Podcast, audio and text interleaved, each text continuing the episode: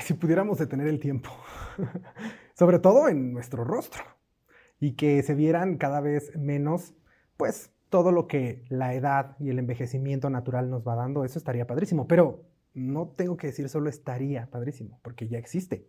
Existe el rejuvenecimiento facial con varias técnicas y procedimientos, pero siempre me ha quedado la duda. Si cuando hablamos de rejuvenecimiento facial, estamos hablando de una cirugía. Y de eso es de lo que vamos a hablar hoy. Comenzamos. Bienvenidos a Innovate con Medical, un espacio creado por Medical Corporation Group en colaboración con André Productos Desechables, en donde te informaremos sobre los temas más actuales y de mayor interés en el área médica y bienestar integral, pensando siempre en el futuro de tu salud. ¿Cómo están? todos aquellos que nos escuchan, eh, donde quiera que nos escuchen. Tal vez en su teléfono, tal vez en su computadora, tal vez mientras manejan nos están escuchando. Aquí estamos para acompañarlos en la actividad que tengan y así, mientras estamos haciendo otra cosa, podemos escuchar un tema interesante, un tema que nos informa. Y es que el tema de hoy, el tema de hoy está bastante interesante y estoy seguro que eh, nos va a aclarar, nos va a aclarar muchísimas dudas el tema de hoy. Y también estoy muy contento, desde luego, por el invitado que tenemos el día de hoy. Miren, aparte de que es un gran médico, un gran cirujano, lo conozco de ya varios años, una gran persona. Me atrevería a decir que un gran maestro, porque a mí me ha explicado varias cosas del medio de la salud, varias cosas que tienen que ver con mi profesión y me ha aclarado varias dudas y estoy seguro que les va a servir el tema de hoy. Quiero dar la bienvenida al doctor Marco Santana, cirujano plástico y reconstructivo, certificado por el Consejo Mexicano de Cirugía Plástica y Reconstructiva y director de la Clínica Santela. Doctor, ¿cómo está? ¿Cómo está, Iván? Mucho gusto. Gracias por toda esa presentación. Pues me halaga. Eh, pues aquí, para empezar esa charla que es súper interesante y me encanta cómo lo empezaste eh, no podemos detener el tiempo, pero lo que sí podemos desacelerarlo, ¿no? Desacelerar cómo va el deterioro de nuestro envejecimiento facial. El detener es imposible, ¿no? Claro. Pero desacelerar es muy importante y el mantenerse es muy importante. Entonces sí se puede desacelerar. Me encanta, me encanta que nos pueda aclarar eso porque yo de pronto sí quisiera detener el tiempo para varias cosas, pero en el tema que tiene que ver con, con el rostro, yo he escuchado a, varios pacientes y a varias pacientes preguntándose qué es lo que se pueden hacer en el rostro. Ya sabemos que hay diferentes tipos de pieles, que hay diferentes tipos de tonos musculares, hay diferentes tipos. Cada paciente es un mundo, siempre lo digo aquí y siempre tienen esta duda de qué será mejor, si será que se tienen que hacer cierto tratamiento, si será que tienen que usar cierta crema, con la lluvia de información que tenemos en las redes sociales y más y más y más videos que hablan de manera muy breve de procedimientos que nos podemos hacer en la cara para vernos mejor, surgen muchísimas dudas. Pero lo que buscan muchas de las pacientes y muchos de los pacientes es justo eso, ¿no? Eh, si no se puede detener el tiempo, pues por lo menos desacelerar todo lo que nos va dejando el envejecimiento. Y me gustaría que por eso empezáramos, como cuáles son las opciones que tenemos y si estas opciones son quirúrgicas o no, o en algunas ocasiones sí, ¿cómo es el tema del rejuvenecimiento facial? Mire, Eva, el tema de rejuvenecimiento así habla, ¿no? El rejuvenecer, ¿qué es? Es devolver alguna característica que teníamos de nuestra época joven. Entonces es importante. Cuando hablamos de devolver alguna de esas características, puede ser una, dos o varias, ¿no? Eh, podemos hablar de tratamientos médicos invasivos, no invasivos. La otra cosa importante que tenemos que tener en cuenta es dividir en dos partes el tema del tratamiento de la cara. Una es si queremos hacer prevención y la otra es si queremos tratar algo que ya se deterioró. Entonces es muy importante porque para cada, cada etapa de esas existen tratamientos. No existen malos tratamientos, como dices tú. Hoy hay una lluvia de tratamientos, una gama de tratamientos enorme dentro de lo que es la evolución de tecnologías para la cara. Creo que dentro de todo el cuerpo la cara sin duda gana un 70% de la evolución dentro de la industria cosmética y, y de maquinarias. Pero por culpa de eso, como dices tú, hay una lluvia muy grande en el Internet de información de qué hacer, de milagros, de cosas que podemos hacer. Entonces hay que ser muy claro con el paciente. Una es diagnosticar el paciente bien, si queremos hacer prevención, la otra si queremos hacer tratamiento. ¿no? Cuando hacemos prevención, también tenemos que definir qué parte de la cara queremos prevenir. Queremos prevenir desde las estructuras más superficiales, que es la piel, hasta las estructuras más profundas, que son los músculos y ligamentos. Y para eso defines cuáles son los tratamientos correctos. Cuando queremos mejorar brillo de la cara, cuando queremos eh, textura, manchas, eh, los poros, finalmente ahí sí tenemos gamas de tratamiento como cremas, como radiofrecuencia, que son destinados para mejorar la calidad de la piel. ¿no? Cuando alguien te ofrece un tratamiento de piel para levantar los músculos, pues estamos fuera de lo que, de lo que es, ¿no? Y luego también los tratamientos un poquito más profundos, que es muy de moda el tema de plasma rico en plaqueta, cosas que son para mejorar la producción de colágeno de la piel. ¿no? y esos son tratamientos que van más o menos ahí en la capa intermedia de la cara, que también hay muchos ahora de moda, de radiofrecuencia interna, focalizada, externa, microagujas, entonces ahí y podemos ir platicando un poquito sobre eso.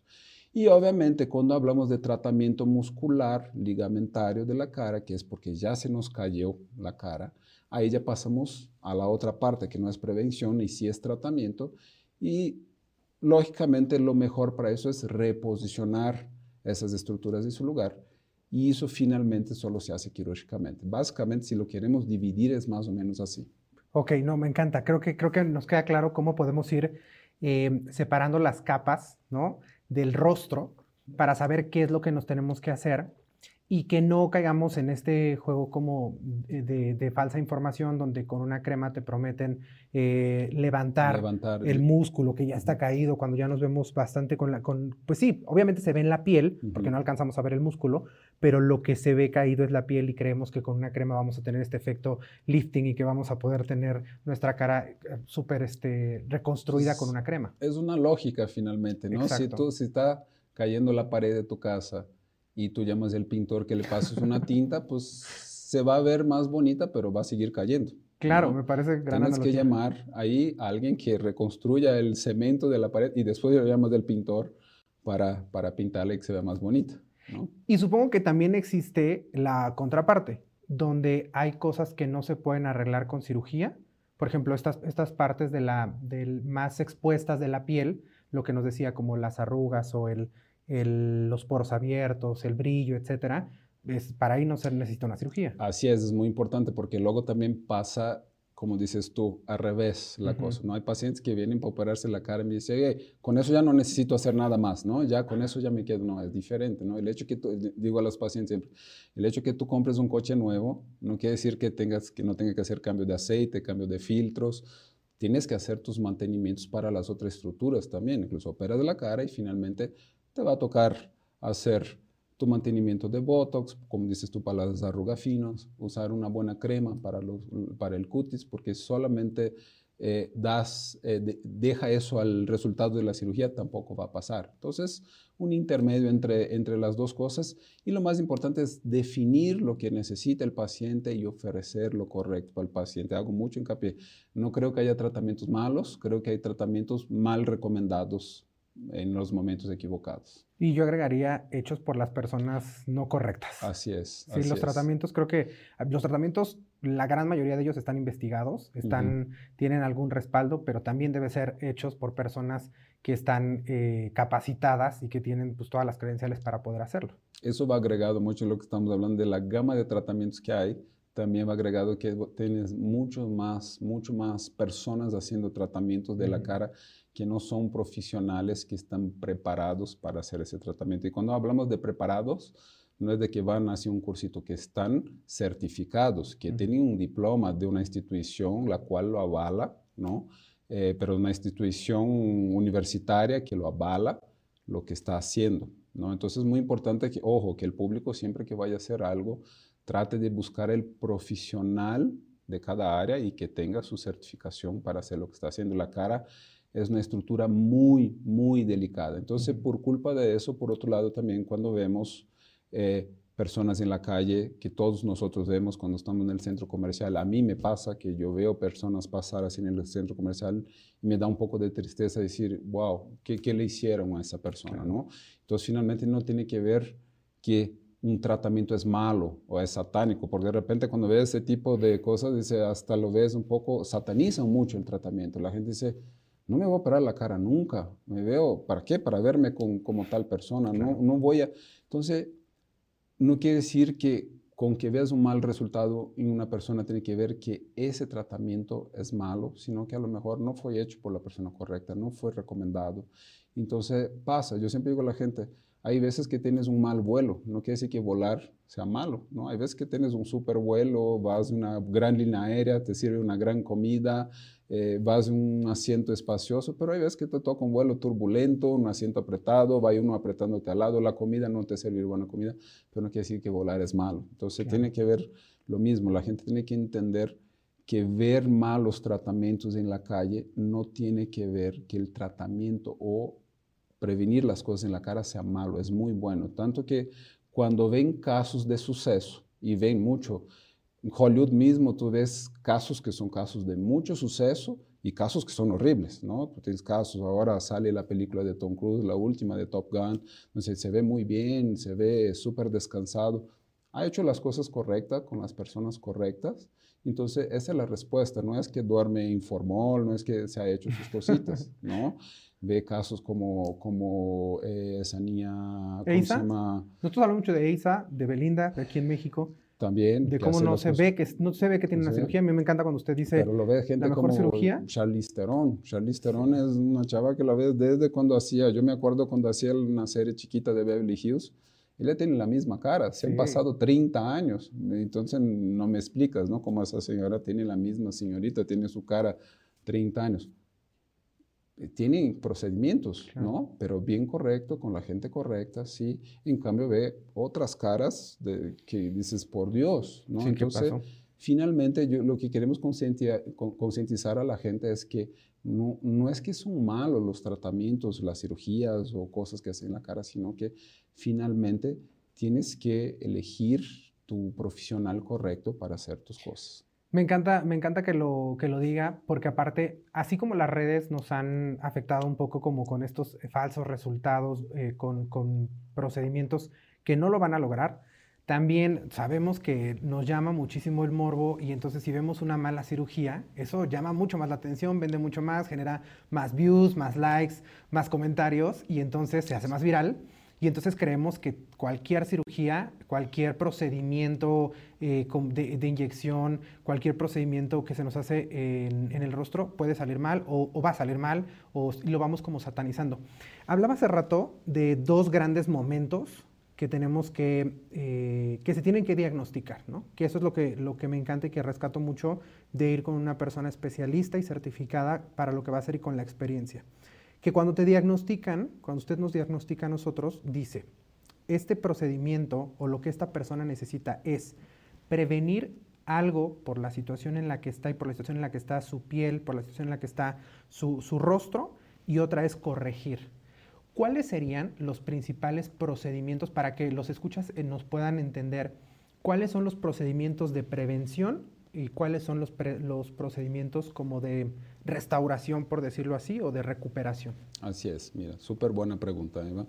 Eh, finalmente, cuando estamos en la etapa de prevención, es lo que digo a la gente también. Si tú pones una niña a sus 19 años, que se trata con una buena crema, que llegue en la casa, se desmaquilla después de la fiesta, lava bien su rostro, pone su crema nocturna, y otra igualita de 19 años que no hace lo mismo, el rostro de las dos se van a ver igual tienen 19 años, el colágeno está en su mejor etapa de la vida, entonces no hay cambios. ¿Cuál va a ser la diferencia? Que la que se empezó a tratar a los 19 años, que se daba su tiempo para lavar el rostro, cuando llegaban casa ponían sus cremas, cuando llegue a sus 35, ahí sí va a haber una diferencia importante entre las dos, la que se cuidó y que, no. Entonces, ¿por qué temprano? Porque muchas veces la gente deja la cara quieta temprano, no hace nada, entonces finalmente se ve igual, no importa. Cuando se tratan desde antes funciona muy bien y eso entramos en prevención. ¿Qué cosas podemos hacer para prevención? ¿No? Y podemos empezar desde cosas muy simples, muy sencillas, baratas, no caras, como simplemente lo que hacían nuestras abuelas, que es lavar nuestro rostro bien con un jabón neutro, llegando en la casa dos veces al día. Hay muchas veces, yo me acuerdo bien que mi abuelita usaba la leche de rosas, esa, que, todas las abuelas usaban, que era baratísimo, que tú comprabas en cualquier farmacia. Hoy las grandes cremas tienen, la leche de rosa tenía una cosa que se llama ácido láctico.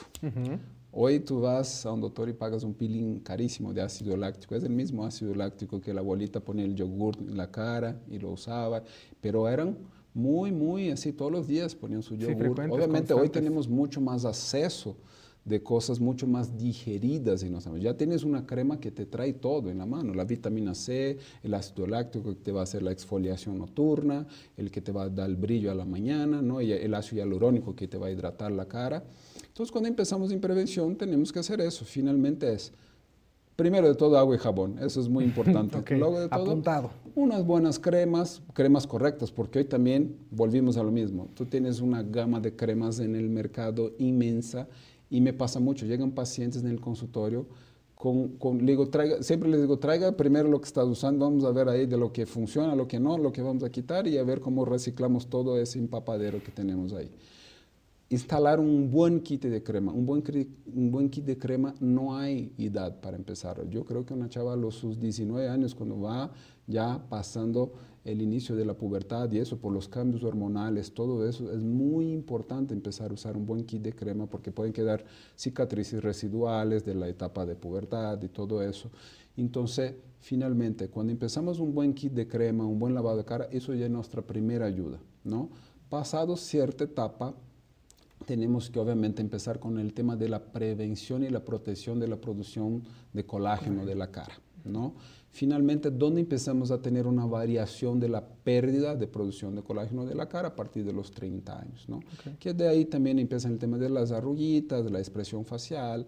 Entonces, ahora está de moda mucho, habla mucho del baby botox, después hablamos un poquito de eso. okay, okay. Pero, y ahí sí, empezar a hacer tratamientos importantes y correctos que nos puedan dar prevención de colágeno, no prevención de pérdida de colágeno. Hay muchos tratamientos hoy como el plasma rico en plaqueta, ¿no? Pero por ejemplo, tienen que tomar mucho cuidado. Hay mucha gente que hace plasma, yo ya he visto gente haciendo plasma en peluquería, ¿no? hacer un buen plasma rico en plaqueta se llama, y así llama, en plasma rico en plaqueta. Tiene que aislar el plasma con las plaquetas y las células madres. Hacer eso necesita ser una clínica que tenga todo un buen procesador para aislar ese plasma, de no es solamente ellos ponen eso en una centrífuga, lo giran y lo inyectan, no, tienen que aislar bien la porción del plasma, poner activadores para que ese tratamiento sea bueno. Para mí es un excelente tratamiento el plasma rico en plaqueta, es uno de los tratamientos más reproducidos por cualquier uno y es un, hablo mucho de los pacientes, un, un tratamiento que se termina quemando, porque mucha gente lo hace de cualquier forma, y, dice, es que no vi resultado, entonces no me gustó. Mm. Pues es que no vieron resultado porque el tratamiento no fue hecho de forma correcta. Pero es un excelente tratamiento que ha sido quemado por mucho tiempo, porque cualquier persona saca sangre de, de las venas, centrifuga y lo pone, es barato, es gratis. Entonces, no, hacerlo bien el tratamiento con sus activadores del plasma, todo eso, tiene, tiene toda una curva, ¿no? Y es un excelente tratamiento que lo puedes empezar hacer en la etapa ahí de los 25 a los 35 años de edad, que es cuando la curva de la producción de colágeno empieza a bajar. ¿no? Entonces puede ayudar. Los tratamientos como toxina botulínica, con mucha cautela, el tema de reposiciones de, de, volúmenes faciales con ácido hialurónico también está muy de moda, el tema de, las, de los perfilamientos faciales, entonces también hay que tomar cuidado porque ahora también hay un exagero en el uso de, de, perfiladores faciales. Entonces, de repente ve gente, es más, me ha tocado que la gente me dice, oye, ¿quién operó fulana de tal que se ve deformada? Y que ni siquiera está operada. Son excesos de modelantes en el rostro, faciales. Justo ahí con el ácido hialurónico quería preguntarle, ah, estamos hablando del ácido hialurónico, no el que va en crema, sino el que es eh, inyectado, ¿no? El que, es, el que se, se inyecta para reposicionar eh, o para dar volumen. ¿Estamos bien con el ácido hialurónico? Le pregunto porque yo he estado buscando, he estado eh, buscando evidencia de valor, ¿no? de alto valor, y no encuentro tanto, eh, tanta evidencia. Entonces, ¿Es seguro esta, eh, el perfilarnos la, piel, perdón, perfilarnos el rostro con ácido hialurónico? ¿Es seguro en este momento? Mira, el ácido hialurónico, ahí esa pregunta es otra porque ahí abrimos otro, otro tema, ¿no? No importa, si eh, tenemos que hacer dos episodios, el ácido, el ácido hialurónico es una sustancia producida por el propio cuerpo humano. Ok. Entonces, ¿qué quiere decir? Que es una sustancia compatible con el cuerpo humano. El gran problema que hoy y hoy no, ya viene de mucho tiempo, que hablamos de las enfermedades por modelantes. que mucha gente inyecta siliconas, colágenos, supuestos colágenos, ¿no? Eh, y son finalmente sustancias aceitosas que puede ser desde aceite de cocina, canola, hasta aceite, no sé si podemos decir marcas aquí, pero... No se preocupe. Eh, eh, aceites de bebellos, cosas que no son compatibles con el cuerpo humano. Entonces, finalmente, el ácido hialurónico, hay muchas marcas que son, eso sí es importante, que cuando un médico te está inyectando un ácido hialurónico, siempre te tienen que mostrar la caja, las certificaciones, que sea un ácido avalado por, por obviamente los órganos que controlan, los órganos sanitarios que controlan esos productos de inyección al cuerpo humano. Si son ácidos hialurónicos compatibles, que son avalados, no tienes que tener problema en las cantidades correctas, en las zonas anatómicas correctas, inyectada por, porque también ha pasado, por otro lado, problemas de gente incluso de quedarse ciego o tener necrosis de la cara por, porque inyectan ácido hialurónico en zonas de arterias muy importantes que te pueden tapar una arteria.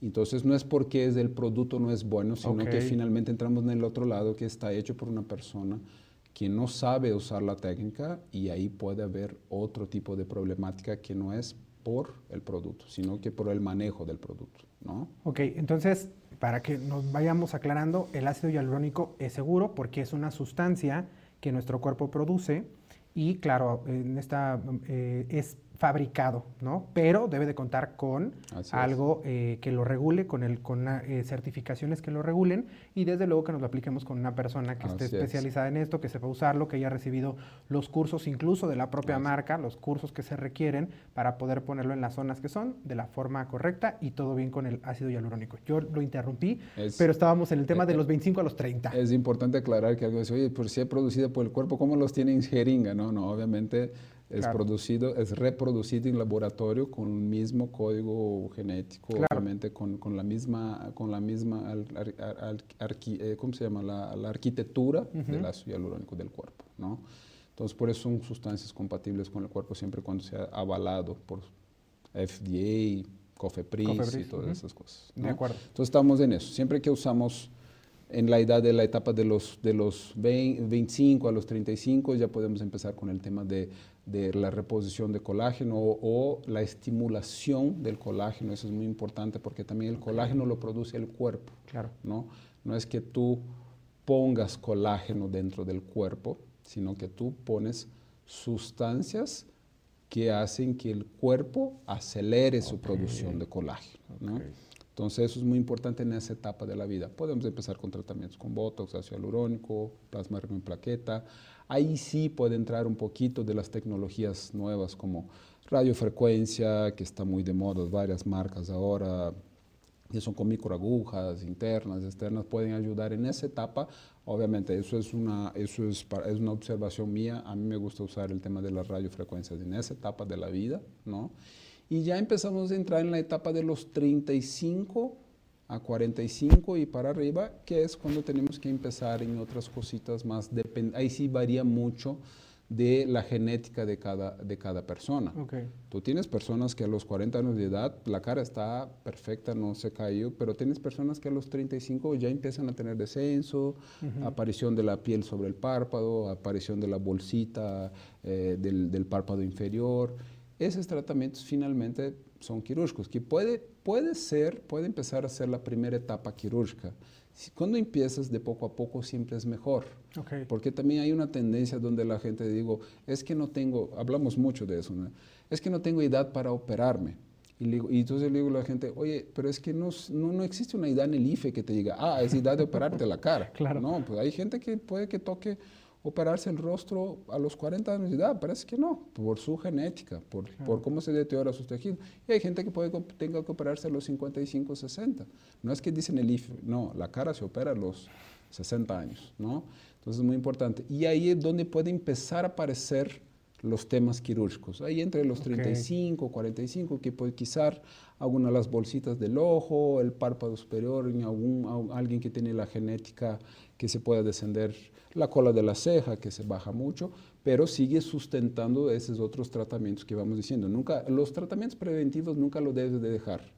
La crema, lo hablábamos un poquito de eso ahora, una cosa no sustituye la otra. Ah, okay, Solamente vas agregando tratamientos, ¿no? Finalmente tienes tu crema, la crema la vienes usando, una buena crema lo tienes que usar para el resto de la vida, tu cutis lo tienes que cuidar para el resto de la vida. Entonces, desde que empezaste tus 19, 20 años, eso, eso, eso es tu tratamiento de piel, de partes superficiales, ¿sí? Llega, decíamos, de la producción de colágeno y todo eso, eso también se tiene que seguir haciendo. Entonces se van agregando si lo queremos hacer de forma correcta. Ahí empiezan los tratamientos quirúrgicos, ¿no? Tema de los párpados.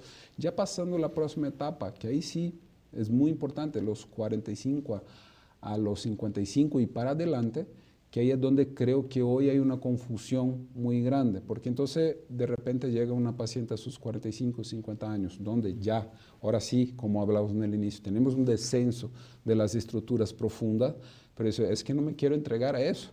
Quiero seguir con la idea. Entonces, si viene alguien que es bueno vendiendo, dice, pues es que te va a poner unos hilitos, te voy a hacer un, algo así con una crema que te va a suspender los músculos de la cara. Entonces, eso es muy importante tener claro que no va a pasar, ¿no? Se van agregando. Ahora, finalmente, si venimos haciendo esa cronología de tratamiento desde joven, la probabilidad que el descenso de tus músculos, de tu rostro, es mucho más lenta de, de, la, de la, otra niña de 19 años que no hizo nada. ¿no? Entonces puede ser que ahí es donde podemos postergar eso 10 años, ¿no? que la otra. Pero no vamos a desaparecer esa posibilidad. Esa posibilidad en algún momento va a aparecer y se tiene que usar de forma correcta. ¿no? Ahí sí es el momento de elegir bien eh, tu cirujano, decir, oye, ¿sabe que me toca hacer eso por etapas? El, el tema del, del, del, estiramiento facial o como que llamar la devolución de los músculos a su lugar, siempre es más armónica cuando haces por etapa. Como dijimos, nosotros me cayó el ojito, arreglo el ojito. Oiga, hasta ahí ahora empiezo a sentir que el cuello me empieza a aflojar un poquito, pues arreglo el cuello. Entonces, ¿qué vamos haciendo? Vamos pasando desapercibido en el público. Yo creo que el mejor tratamiento facial es cuando el pasas desapercibido. Entonces vas evolucionando. Y dónde vas a recuperar, acuérdate de la niña de 19 años, ¿dónde vamos a recuperar, recuperar toda esa inversión de tiempo, dinero, todo eso, es cuando llega a la década de, los 50, cuando ya te toca ir a, la fiesta de, ¿cómo se llama?, de encuentro de amigos de, de la prepa y la amiga te dice, o el amigo te dice, oiga, pero el tiempo contigo no, ha pasado. Entonces, no, se ha pasado. Igual mi calendario, mi agenda la tengo que cambiar año con año, igual que la tuya. Pero finalmente ahí es donde tú cobras el resultado de todo ese esfuerzo, ¿no? Y lo vas haciendo paulatinamente. Y a partir de la década de los siguientes, la siguiente década, eso, eso provoca un efecto mucho más fuerte, porque pasan otros 10 años y tú estás haciendo los tratamientos correctos, pero nadie sabe qué haces porque finalmente vas pasando desapercibido. Pero entonces llega a tus 70 años y la gente dice, wow, o sea, ¿con quién tienes pacto? ¿Qué sabes que yo no sé? Claro. ¿No? Porque yo te sigo viendo con tu cara de los 40 años. Entonces, el buen, en resumen, el buen tratamiento facial es preventivo, cuando se vuelve tratamiento, hacerlo de forma temprana, ¿no? Y eso todo en, un global se va a transformar en, un tratamiento donde es imperceptible. Eres, yo siempre digo, tienes que ser el elemento sorpresa, ¿no? Porque también, de otra forma, luego la gente, y pasa mucho, luego la gente dice, no hice nada, llega a sus 65 años y digo, oye, es que ahora sí me tengo que hacer algo. Mi padre era un gran cirujano de cara también, él decía, el gran problema es que cuando tú operas una cara que ya tiene una estructura toda suelta, por más bonita, por más bien hecha que esté la cirugía, pues se va a notar, ¿no? Le dice, tú quieres, tú quieres agarrar un coche lleno de barro y lavarlo y, que no se note que se, que, se, lavó, pues no va a pasar. Ahora, el rostro, yo le digo, a mí me gustan mucho los coches clásicos, ¿no? Entonces digo, le digo, el rostro lo tenemos que tratar como los coches clásicos la va pasando el tiempo y la gente lo ve más bonito, más bonito, más bonito. Se van volviendo más caros incluso día con día.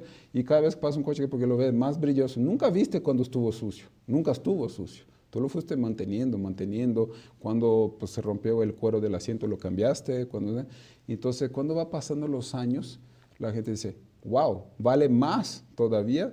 Se ve a dónde para, todo el mundo para, se voltea a ver. Pero nunca, nunca nadie supo qué pasó en esa transición de las décadas.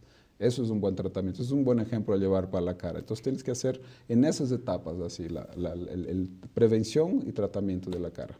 La verdad es que me encanta cómo, cómo lo explica y me emociona mucho y siento que los escuchas están igual que yo, porque es muy emocionante pensar en el resultado, ¿sabe? O sea, imaginarme yo a los 60 años, y eso seguramente pasa también con todas las personas que nos escuchan, y decir lo que hemos visto con varias personas. Tengo 65 y me veo de 40, ¿no? Porque, porque fui previniendo, porque fui cuidando, y es cuando ya nos inventamos que tomamos agua y que tomamos este, ciertas cosas que nos mantienen así, ¿no? Y ya ni siquiera decimos, no, la verdad es que sí me hago varios procedimientos con el doctor.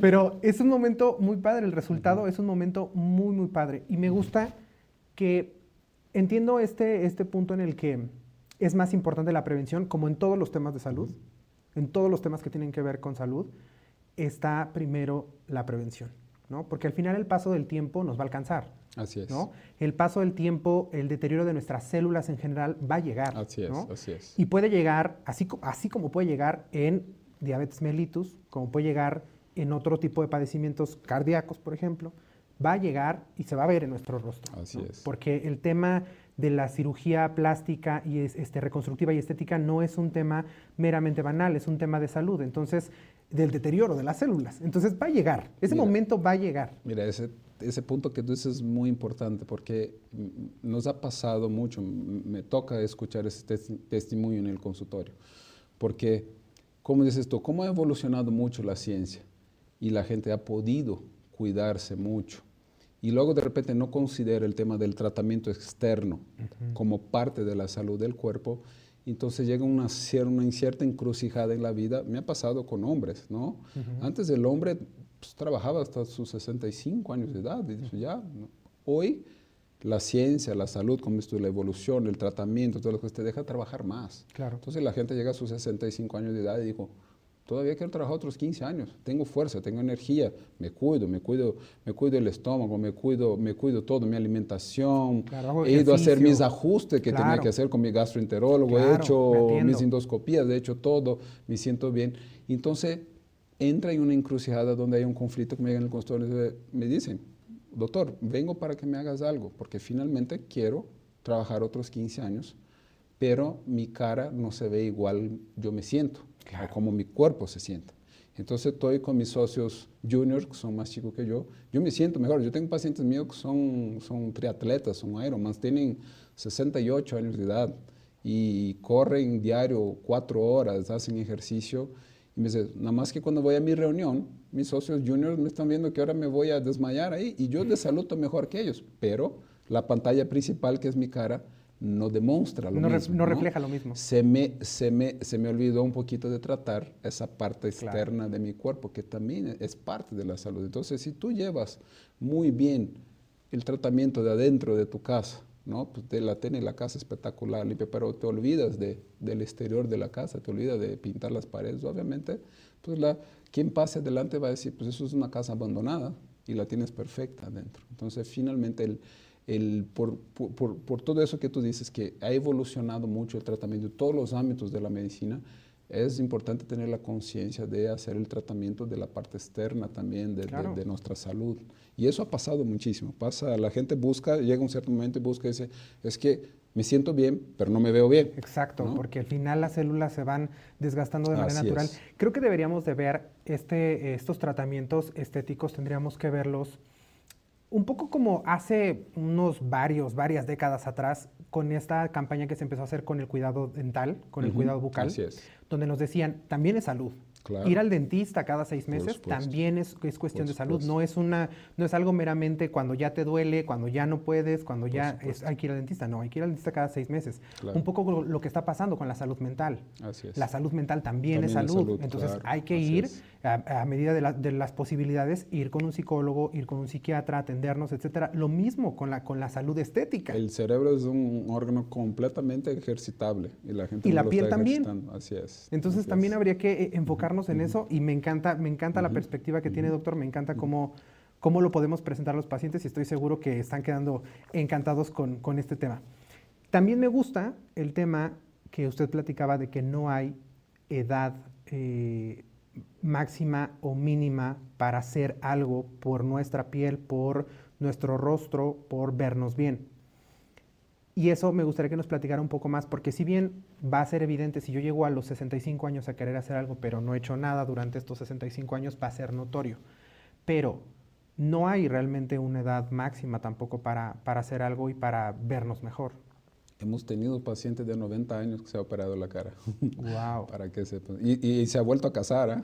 Ok, ahí, ahí, hay un, ahí hay un gran tip. Ahí hay un gran no, hay, no hay edad máxima, no hay edad máxima. Obviamente lo ideal es ir haciendo cronológicamente, como, pero no. O sea, el, el hecho de verse mejor siempre, en el momento que decidas una oportunidad de verse mejor, te vas a ver mejor. Hay muchas cosas que puedes hacer, no hay una edad máxima, siempre cuando te tengamos la salud perfecta para hacerlo. ¿no? Me ha tocado como pacientes que me dicen, ¿cómo vas a operar la cara de una paciente de 90 años?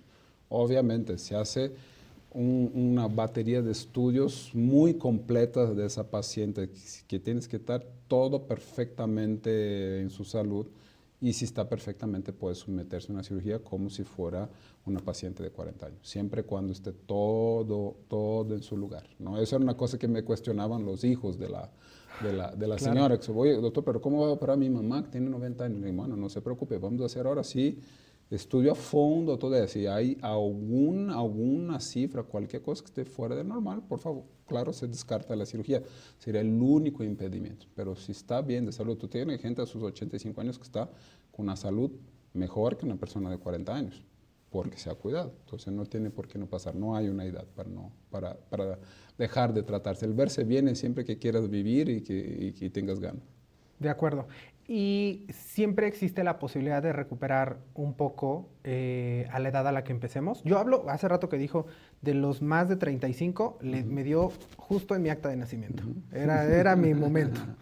Entonces, no hay, eh, podemos recuperar algo de lo perdido. Por yo tengo muy poco tiempo lavándome la cara yo, y usando. Yo no lo consideraría perdido, por supuesto okay. que sí. O sea, finalmente no. Lo que más o menos hablamos de un protocolo ideal ideal, pero no, no, no, no todos, 90% de nuestras cosas en la vida no hacemos un protocolo ideal, ¿no?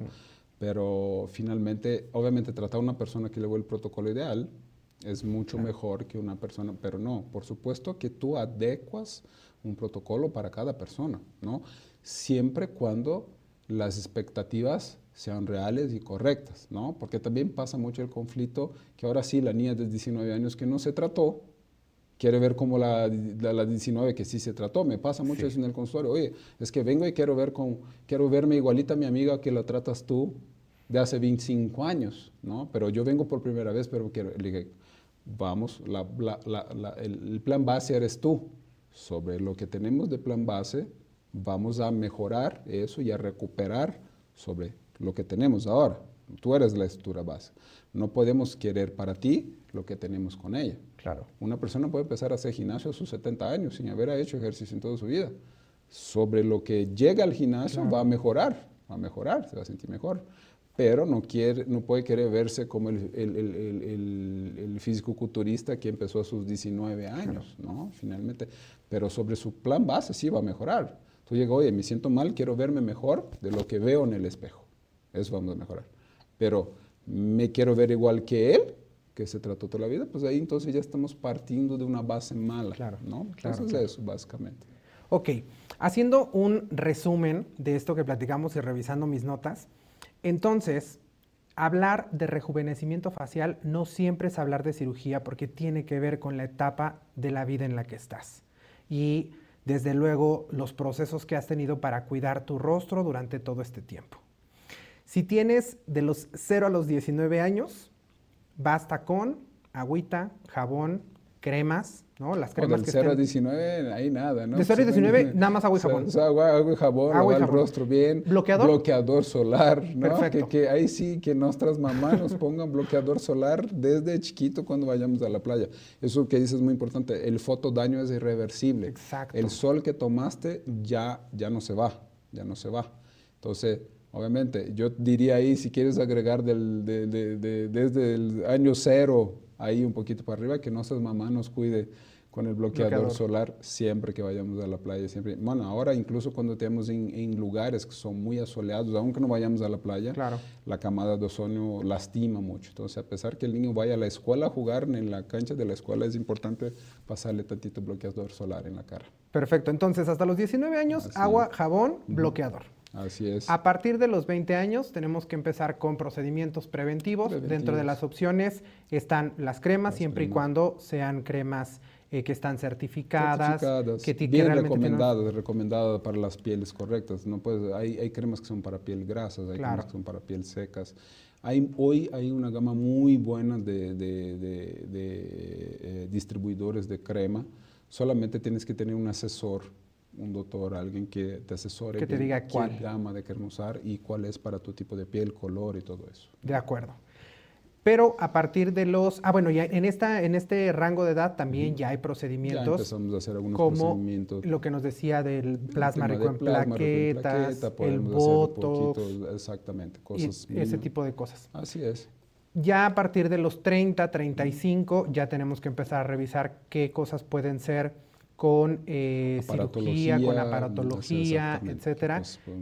Y eso lo mejor es, ya lo hemos dicho muchas veces aquí, que vayamos con un médico que sea especialista en el tema, que no nos dejemos llevar por una, un perfil de redes sociales con muchos seguidores y con muy buena producción de videos, sino que garanticemos que quien me va a atender tiene los conocimientos, la experiencia y las credenciales para poder atendernos. Así es.